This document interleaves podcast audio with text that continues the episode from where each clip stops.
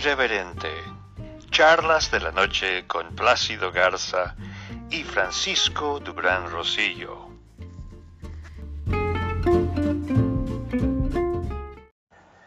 Cuando parecía que todo ya se había dicho en torno a tanta protesta multirracial por la muerte de George Floyd, bueno, pues ustedes saben, les hemos informado de que se han estado derrumbando monumentos a algunos de soldados confederados, pero ya la turba se va contra todo monumento, a grado tal de que han derribado en Wisconsin y varios estados monumentos de gente que defendió a los esclavos y ni siquiera se, se percataron.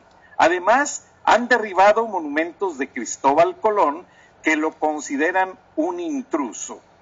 Entonces, vamos a dejar hasta que esta situación se concilie y parece ser que ahora el presidente Donald Trump, después de poner su autógrafo en el muro fronterizo en Arizona, invitó a su homólogo Andrés Manuel López Obrador a que visite el Capitolio y la Casa Blanca en Washington. Y vamos a tener un pequeño análisis con Rogelio Ríos Herrán. Buenas noches, Plácido Garza, socio editorial de Irreverente, Charlas de la Noche. Buenas noches, Frank. Buenas noches a la audiencia. Oye, pues con mucha expectativa de escuchar al buen amigo de Rogelio, a quien pues lo conozco desde hace mucho tiempo, en las líderes en las que hemos andado en el periódico El Norte y en otros lados qué, afortunados de tenerlo como, como colaborador en esta ocasión, mi querido Frank. Pues no estaba muy de acuerdo porque él es muy leal a las casas editoriales donde trabaja, pero le dije que simplemente una opinión corta no creo que le fuera a afectar con sus jefes de otra casa editorial acá en los Estados Unidos. Pero si no tienes inconveniente, vamos a escucharlo unos minutos.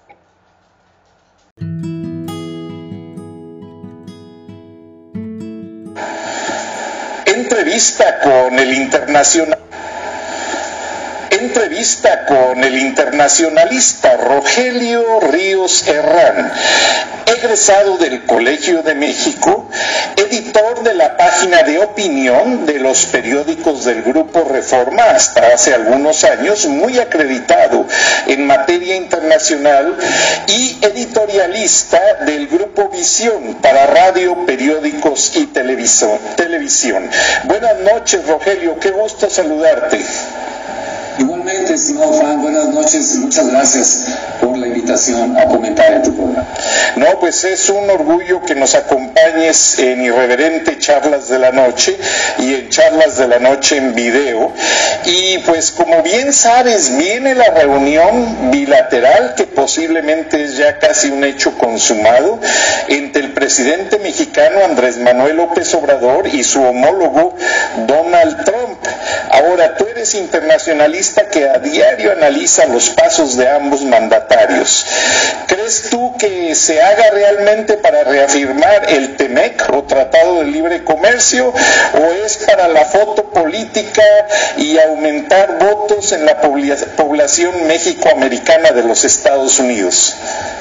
Buena pregunta, estimado Frank. Yo creo que también en, ese sentido que va a tener una utilidad político-electoral para el presidente Trump. Ahora, formalmente, pues digamos que el motivo es impecable si, nos quedamos con las formalidades. Invitar al presidente de México en los días siguientes, posteriores a la entrada en vigor del nuevo TEMEC, cubriría las formalidades diplomáticas en el sentido de que, bueno, el evento lo, lo amerita, eh, más si, está, si va a estar presente eh, Justin Trudeau, el gobernante de Canadá, eso eh, habría que verlo.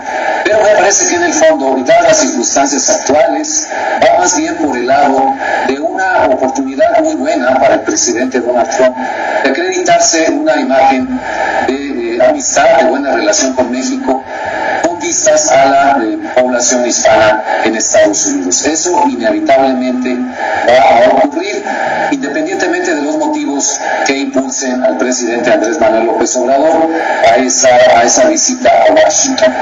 Ha sido eh, un clamor general en, México, a analistas de diferentes medios de comunicación, economistas, politólogos, internacionalistas, están casi todos de acuerdo en que no es buen momento para una visita de este nivel, precisamente porque puede ser utilizada con fines electorales. No es buen momento, además, por la situación interna que está viviendo Estados Unidos, por la cercanía de las elecciones el 13 de noviembre y por otra parte, por la situación interna que está viviendo México. Estamos en el pico más alto de, contagios positivos de COVID-19, de, fallecimientos, de una depresión económica muy severa.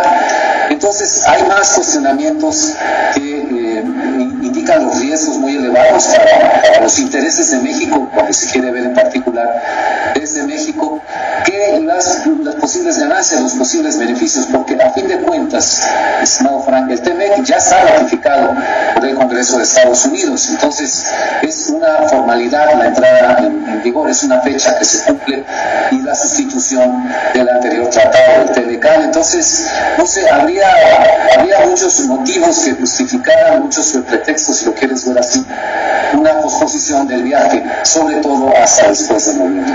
Por lo pronto, eh, no es muy buena la perspectiva de este viaje vista desde México. Ahora, eh, Rogelio, ¿no se te hace un poco curioso y cómo interpretarías tú el anuncio de este viaje por el hecho de que el presidente Donald Trump va a supervisar el famoso muro fronterizo, hasta la autografía le pone su firma allí y hace el anuncio de que está invitando al presidente Andrés Manuel López Obrador. Ahora el presidente López Obrador agradece y ratifica que viene a agradecer a Washington la ayuda, pero ¿Cómo esas divergencias? Porque ninguno de los dos está en sus mejores términos político-electorales. Así es, lo, has planteado muy bien. Ninguno de ellos pasa por un buen momento. Mira, en política dicen los viejos políticos mexicanos de la talla Jesús Reyes Heroles, por ejemplo, en política no existen las coincidencias. Ese mismo día en que Trump estaba en su gira por Arizona, estaba en la zona de Yuma, en la frontera, y estampó su firma en ese eh, nuevo tramo del, muro, en la mañana de ese mismo día le habían preguntado directamente al presidente López Obrador sobre su viaje a Washington, si lo iba a hacer o no. Estaba presente el secretario de Relaciones Exteriores, Marcelo Ebrard, la conferencia mañanera, y la, la, respuesta se la pasó el presidente a Ebrard, que muy brevemente dijo, bueno, es algo que está pendiente, no sabemos realmente si se va a hacer o no, habría que ver el momento adecuado. Unos días antes había dicho, eh, estando solo el presidente de una manera, que no, yo creo que el paciente en esos términos coloquiales, yo creo que no se va a hacer, ya es muy próxima la fecha, eh, hay muchas cosas aquí pendientes en México, pero bueno, a lo mejor se hace, pero yo creo que no, le dijo a una reportera. Entonces, eh, bueno, volvamos al, día en que se hizo el anuncio por parte del presidente Trump. A las pocas horas de celebrar la conferencia mañanera, resulta que con una sola frase del presidente Trump, de que sí, él va a ir muy pronto a la, Casa Blanca, pronto es la, palabra clave aquí, entonces cambia toda la perspectiva. Ya para ese mismo día en la tarde tuvieron que sacar, por supuesto, en la Secretaría de Relaciones Exteriores un, un comunicado explicando que, bueno, por iniciativa del gobierno de México, se había decidido ese mismo día que siempre sí se hace el. Entonces, estas son formalidades, este, dimes y quedan este, pues, en, entredicho todo, esto, todo este manejo que se había hecho el famoso viaje a Washington. Y lo que queda es, eh, como no hay coincidencias, eh, en la impresión de la, de la opinión pública, creo que en ambos lados de la frontera, de que pues al final se resolvió el asunto por, por esa frase del presidente Trump, sí, sí, pronto lo voy a recibir en la Casa Blanca. Entonces, da una idea subordinación, de vulnerabilidad, que emplearía mejor ese término, y el poco margen de maniobra que tiene el gobierno de México cuando en, enfrentar o manejar las relaciones bilaterales con Estados Unidos. Se trata particularmente con esa parte de las relaciones bilaterales prácticamente es el centro de todo el asunto, que es la Casa Blanca. Eh, hay otros tipos contactos en términos de seguridad, de economía, de agricultura, en fin. Pero eh, pues lo que se diga en la Casa Blanca es lo que va a afectar a México. Por eso se cree desde México lo repito, es un común denominador de muchos analistas, de que estamos en condiciones muy frágiles como para poder negociar algo sólido con Estados Unidos, que lo que se ganaría eh, a corto plazo tal vez este viaje por parte de México se perdería en el largo plazo. Y recientemente, el día de ayer precisamente, un ex embajador de México en Estados Unidos, Arturo Sarucán, eh, también egresado del, Colegio de México y con una trayectoria como analista internacionalista, como diplomático muy buena, de inmediato sacó a través de su cuenta de Twitter su opinión y dijo que le parecía un error colosal, es esa palabra colosal, en estos momentos un viaje del presidente López Obrador a Washington, precisamente porque no se preveía, todavía no se arregla, no se confirma, eh, una, entrevista con el propio Joe Biden ya estando en Washington, D.C. Y por otro lado, no se sabía si asistiría o no eh, Justin Trudeau, el primer canadiense. Entonces, eh, si va solo López Obrador, pues más este, susceptible a un manejo político electoral, una manipulación por parte del presidente Trump. Aliviaría el asunto, dijo el propio ex embajador Sarucán, estuviera presente Trudeau, bueno, ya se diluye en una cumbre multilateral de gobernantes de América del Norte con motivo del nuevo tratado. Pero también consideró fundamental para equilibrar el asunto y no caer de lleno en, conflicto este electoral en Estados Unidos solamente de un lado, consideró fundamental una reunión con Joe Biden. Si sopesamos las posibilidades de esta reunión, yo las veo muy bajas porque, primer lugar, pues haría enojar muchísimo al presidente Trump, que es el, el, anfitrión del presidente López Obrador, y en segundo lugar, yo no sé qué tan dispuesto estaría el propio candidato demócrata, Joe Biden, a aparecer como un plato de segunda mesa, ¿no? Ya cuando este, te viste muy apresurado en aceptar la invitación de Trump, ahora sí me quieres ver a mí en ese, en ese mismo territorio. Este, mi cálculo de, de, Biden como candidato sería, pues alguien que me beneficia en, en cuestiones electorales, una reunión con López Obrador en ese sentido.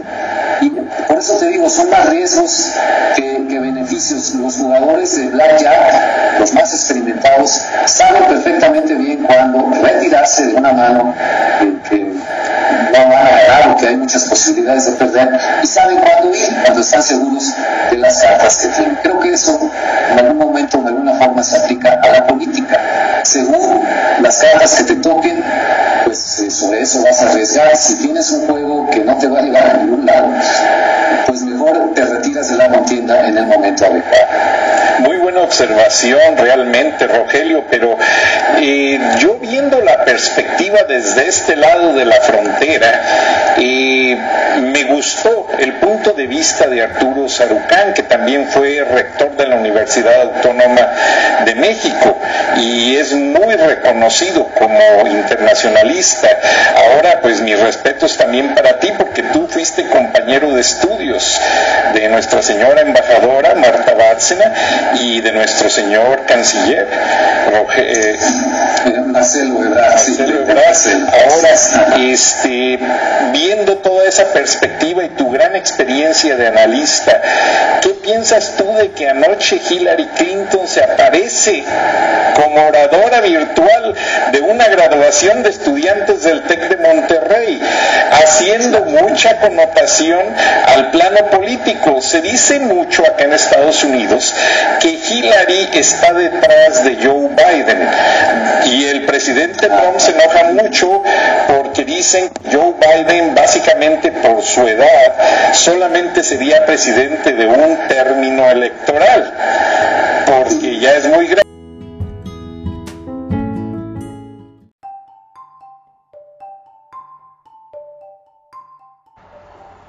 Gracias, Rogelio Ríos, por tu intervención.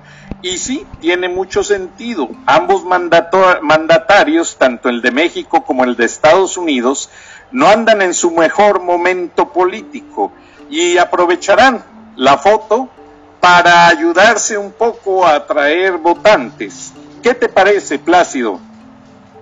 Eh, casualmente, eh, un buen amigo que tengo en Washington, Agustín Gutiérrez Canet, me envió un reporte del New York Times en donde se refieren a una encuesta analítica que hicieron en ese periódico a, la que él tuvo acceso, en donde Joe Biden está 14 puntos adelante en un muestreo que se realizó entre votantes que se le llaman eh, influyentes o yo no sé cuál sea en un momento determinado. Indecisos, indecisos.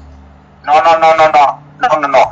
Eh, hicieron, un, hicieron un muestreo entre líderes de opinión, líderes de opinión eh, que fueron contactados por el New York Times con el propósito de ver cuál era la percepción que tenían esos líderes de opinión sobre eso que les llaman, creo que les llaman influencer. No estoy muy seguro cuál fue la expresión que utilizó mi amigo, pero, pero la encuesta habla de que Biden va arriba 40 puntos porcentuales de, Trump. Entonces, como bien dice Rogelio y como bien apuntas tú, esta visita va a ser aprovechada por los dos lados. yo creo que tiene un impacto mediático importante para Trump, pero también lo tiene para López Obrador porque está de capa caída su popularidad acá en México.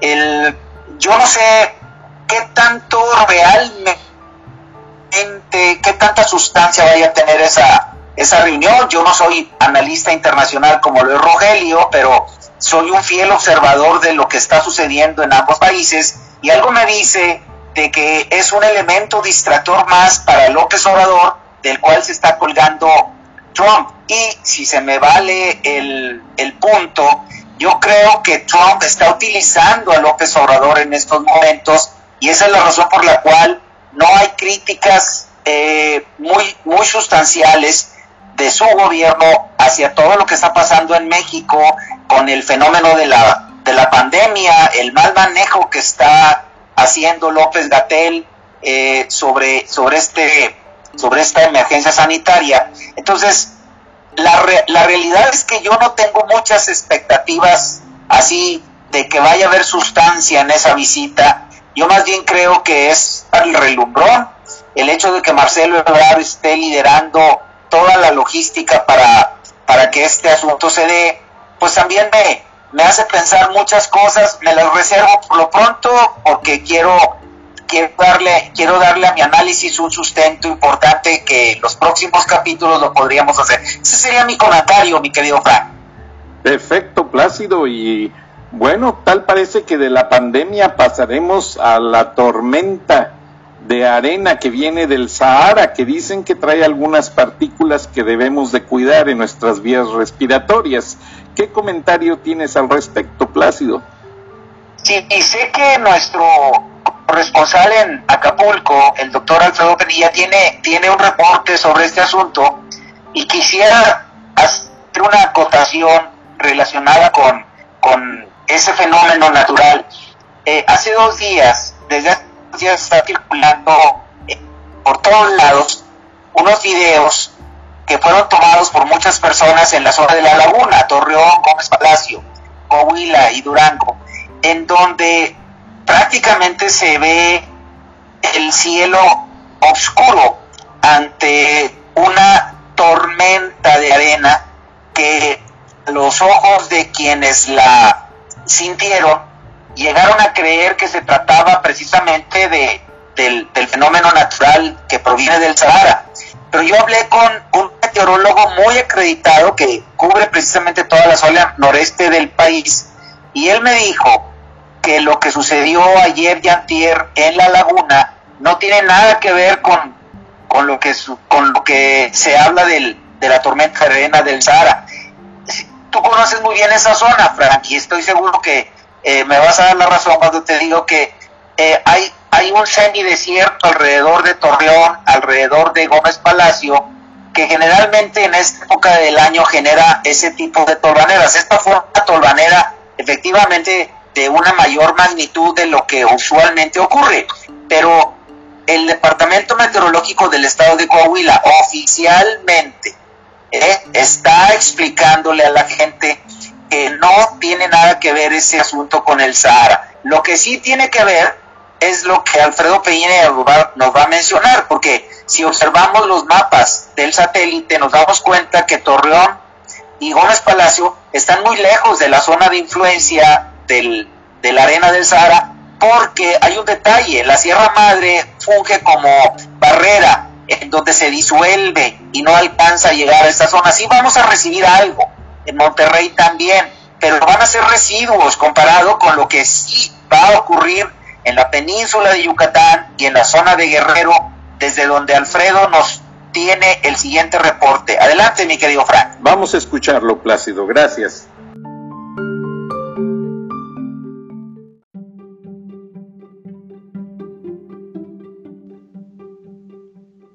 Noches, Frank. Buenas noches, Plácido. Y saludos especiales para la audiencia que amablemente nos acompaña. No cabe duda que el 2020 es definitivamente el más complicado y sorprendente de los últimos 100 años. Como todos sabemos, la pandemia del coronavirus ha azotado fuertemente a la población mundial ante una enfermedad desconocida hasta ahora.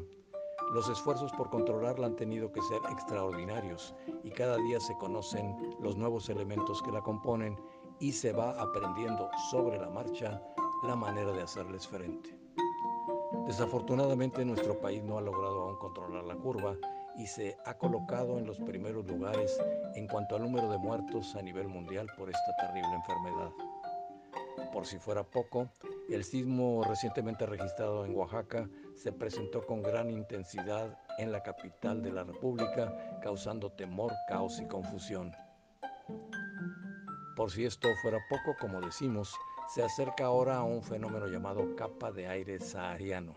Se trata de una nube de polvo muy seco que como su nombre lo indica tiene su origen en el desierto del Sahara durante el verano y usualmente se mueve sobre el Océano Atlántico. Según los expertos, su actividad aumenta generalmente a mediados de junio y alcanza su punto máximo hasta mediados de agosto. Durante su periodo pico, esta capa de aire llega al Caribe, Centroamérica, México y el sur de los Estados Unidos. Se ha demostrado que el polvo desértico puede afectar la salud humana, pues contiene virus, ácaros y bacterias que suelen ocasionar problemas en la piel y alergias. La Agencia Iberoamericana para la Difusión de la Ciencia y la Tecnología ha dado a conocer un importante estudio realizado por un equipo de bioquímicos, cardiólogos y físicos de la atmósfera que demuestra por primera vez que la inhalación del polvo desértico podría provocar inflamación severa en las vías respiratorias. En dicho estudio, se concluye que a mayores concentraciones de polvo en el medio ambiente se producen altas tasas de inflamación. La nube de polvo es visible en las fotos de satélite como si fuera una intensa bruma de color blanquecino y gris. Se reporta que ya se han comentado a sentir sus efectos en el Caribe. Varios países del área han recomendado a los ciudadanos el uso de mascarillas y evitar actividades al aire libre, dadas las altas concentraciones de partículas en el aire. También se han emitido advertencias para las embarcaciones por la reducción de la visibilidad de la navegación. Los investigadores subrayan que la actual nube de polvo tiene la concentración más alta de partículas de polvo observadas en la región en el último medio siglo. El fenómeno comenzó a observarse en un área del oeste de África hace un poco más de una semana y ha recorrido hasta el momento más de 5.000 kilómetros hacia el Caribe. La Administración Nacional Oceánica y Atmosférica Norteamericana pronostica que la columna de polvo del Sahara continuará moviéndose hacia el oeste a través del Mar Caribe hasta alcanzar áreas del norte de Sudamérica, Centroamérica y la costa del Golfo de los Estados Unidos en los próximos días. Por su parte, usuarios de redes sociales han compartido imágenes de paisajes modificados por la nube de polvo con intensos colores en los amaneceres y atardeceres, como si se usara un filtro especial para las fotografías. Este fenómeno generalmente es de corta duración, pero la presencia de vientos alisios en ciertas épocas del año permiten que pueda cruzar el Atlántico y recorrer más de 10.000 kilómetros en total. De manera que sumado a la pandemia de coronavirus que afecta a la región, se agrega ahora este fenómeno meteorológico, por lo que habrá que extremar precauciones, especialmente para las personas que padecen asma, enfermedades respiratorias y alérgicas, y muy específicamente para quienes se han contagiado del COVID-19, debiendo extremar precauciones para no agravar sus condiciones de salud. Según la Comisión Nacional del Agua, el fenómeno puede llegar a tener una extensión territorial de 4.000 a 5.000 kilómetros, tamaño superior a la superficie continental de los Estados Unidos. Para evitar problemas se recomienda cubrir las fuentes de almacenamiento de agua como pozos, estanques o tinacos. La inhalación de partículas de polvo, combinados con temperaturas cálidas y secas, pueden dañar las mucosas de la nariz y la garganta, provocando condiciones favorables para una infección bacteriana según la Organización Meteorológica Mundial. El polvo puede favorecer la transmisión de la fiebre del valle en el suroeste de los Estados Unidos y al área norte de México al transportar las esporas de ciertos hongos. La Coordinación Nacional de Protección Civil informa que la nube de polvo se encuentra ya sobre el Océano Atlántico, el Mar Caribe y en menor cantidad en el Golfo de México, en la península de Yucatán, de acuerdo con imágenes del satélite. Las tormentas de arena y polvo constituyen un fenómeno meteorológico que es común en las regiones áridas y semiáridas, en el África septentrional, el Asia Central y China. Es importante señalar que la cantidad de polvo que puede ingresar a nuestro país dependerá de la intensidad de los vientos. Para cerrar esta colaboración, podemos informar que el fenómeno meteorológico ya se encuentra en nuestro país, en la región sureste. El polvo se extenderá sobre el Golfo de México hacia las costas de Veracruz y Tamaulipas, afectando también las costas del Pacífico, entre ellas Acapulco, Guerrero y Oaxaca. Posteriormente llegará al centro de la República Mexicana, afectando a la Ciudad de México, Morelos y Puebla para dirigirse hasta la región noroeste. De acuerdo a la NASA, en estos próximos días se verá la dispersión del polvo sahariano en México. Continuaremos atentos a la llegada y los efectos de este fenómeno que se suma a la problemática que actualmente sufrimos en nuestro país. Reciban mi cordial saludo desde el puerto de Acapulco. Gracias por su atención y buenas noches.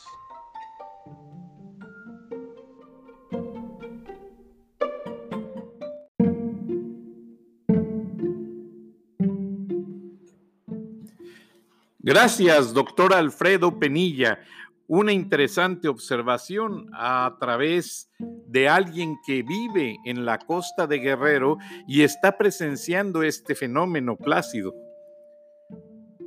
Así es, es muy oportuno. Y bueno, pues, eh, ¿qué te parece si cerramos el, el, episodio de hoy con una, una intervención muy interesante de gente que tenemos como colaboradores en los Estados Unidos que tuvieron la idea de entrevistar a varios seguidores o fanáticos de Donald Trump y con sus mismos argumentos ¿eh? están echando por tierra la campaña del presidente de los Estados Unidos. Es en inglés y aprovechando tu excelente traducción, mi querido Frank, ya te pediría que hicieras una, una breve transcripción para nuestra audiencia de habla hispana.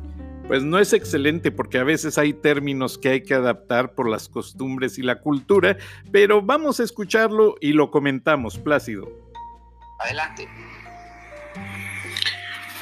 Amigos, lo que vamos a oír enseguida es genial. Son los argumentos de los fans de Donald Trump utilizados como razones para no votar por él. Escuchen por favor esto que de verdad me parece que es genial. Been to a Trump rally before? No, sir. What are your expectations? Truth. Truth. The Trump rally? Yeah. Good luck.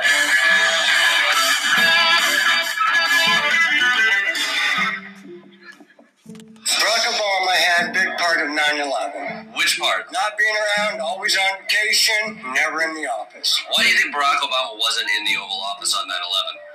That I don't know.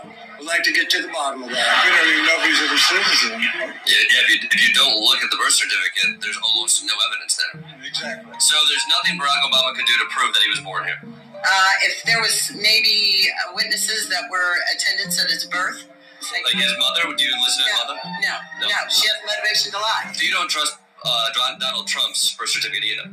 Uh, yeah, because he's been here forever. Well, how do you know? How do you? What's your proof? Um, well, his parents. And but no, but they they're biased. I'm talking about like people who could Why be would they be biased? Well, like I'm just using your logic against you. Okay. Outside of having no proof what proof do you have? I don't have it. You don't have any proof. Opinion. Your opinion. And what's your source? Um, just Facebook or Twitter. I mean, I, everything. And I So you'll look at like facts and bull.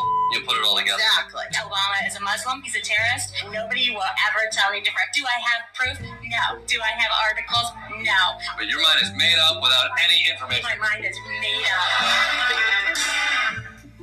I don't think the media really portrays all the African Americans to support Donald Trump as much. Right. So, what should we be portraying? Where are these African Americans?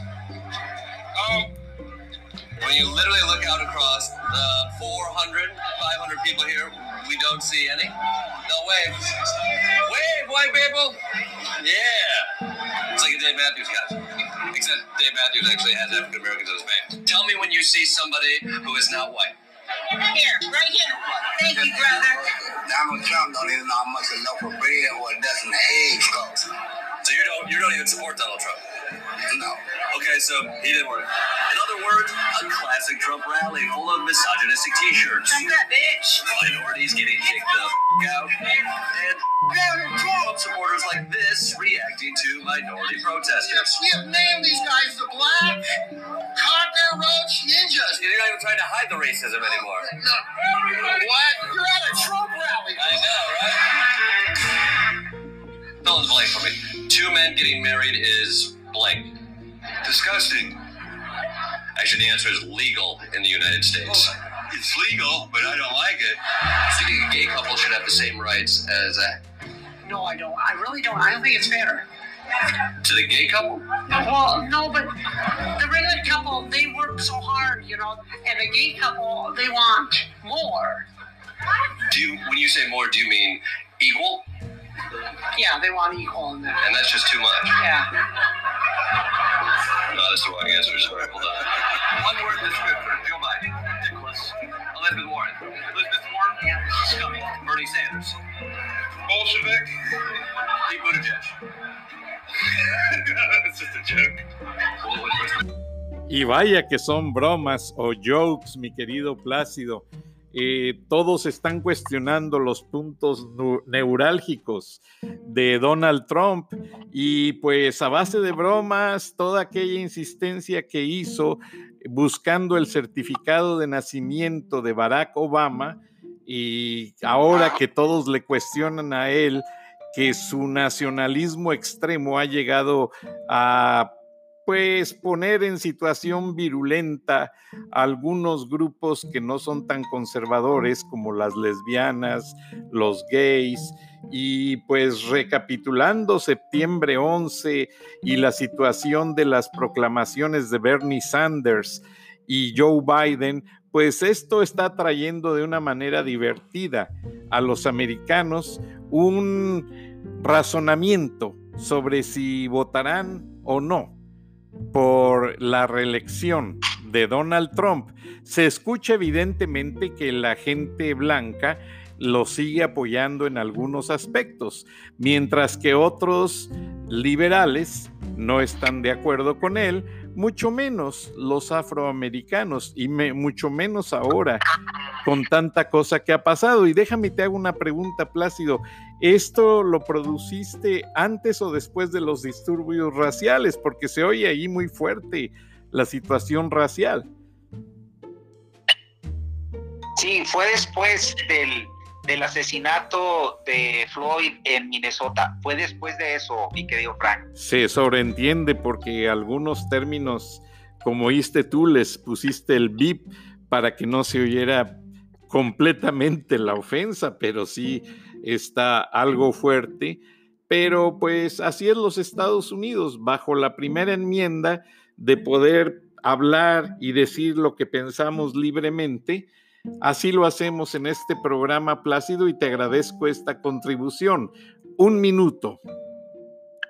Bueno, pues simplemente cerrar, eh, voy a usar medio minuto para dejarte a ti el otro medio minuto, es agradecerle a la audiencia el favor de su atención. Eh, estamos comprometidos muy fuertemente ahorita en hacer un periodismo independiente y también irreverente y mañana van a darse cuenta por qué estoy diciendo lo que estoy diciendo en estos momentos, mi querido Frank. Perfecto, Plácido.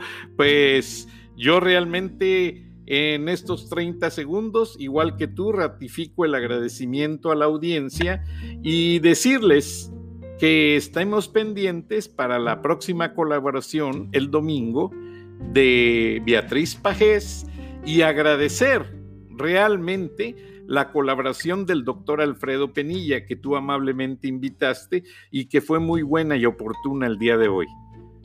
Así es, muchas gracias a ellos y estamos esperando la primera colaboración con mucha, mucha expectativa de nuestro amigo Pablo Iriar, eh, que se suma ya a la causa irreverente de charlas de la noche, mi querido Frank. Perfecto, y un agradecimiento también a Rafael que hizo un digno trabajo hablándonos de ese gran escritor. Así es, de Monsiváis. Bueno, pues muchas gracias, Frank, por el tiempo, gracias a la audiencia y hasta mañana. Hasta mañana, Plácido.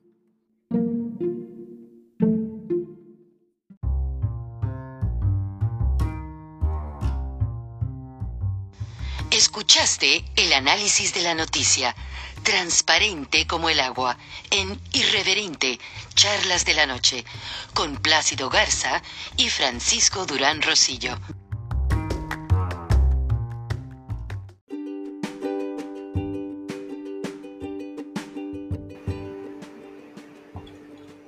Beatriz Pajés, la voz más acreditada de la opinión editorial en México.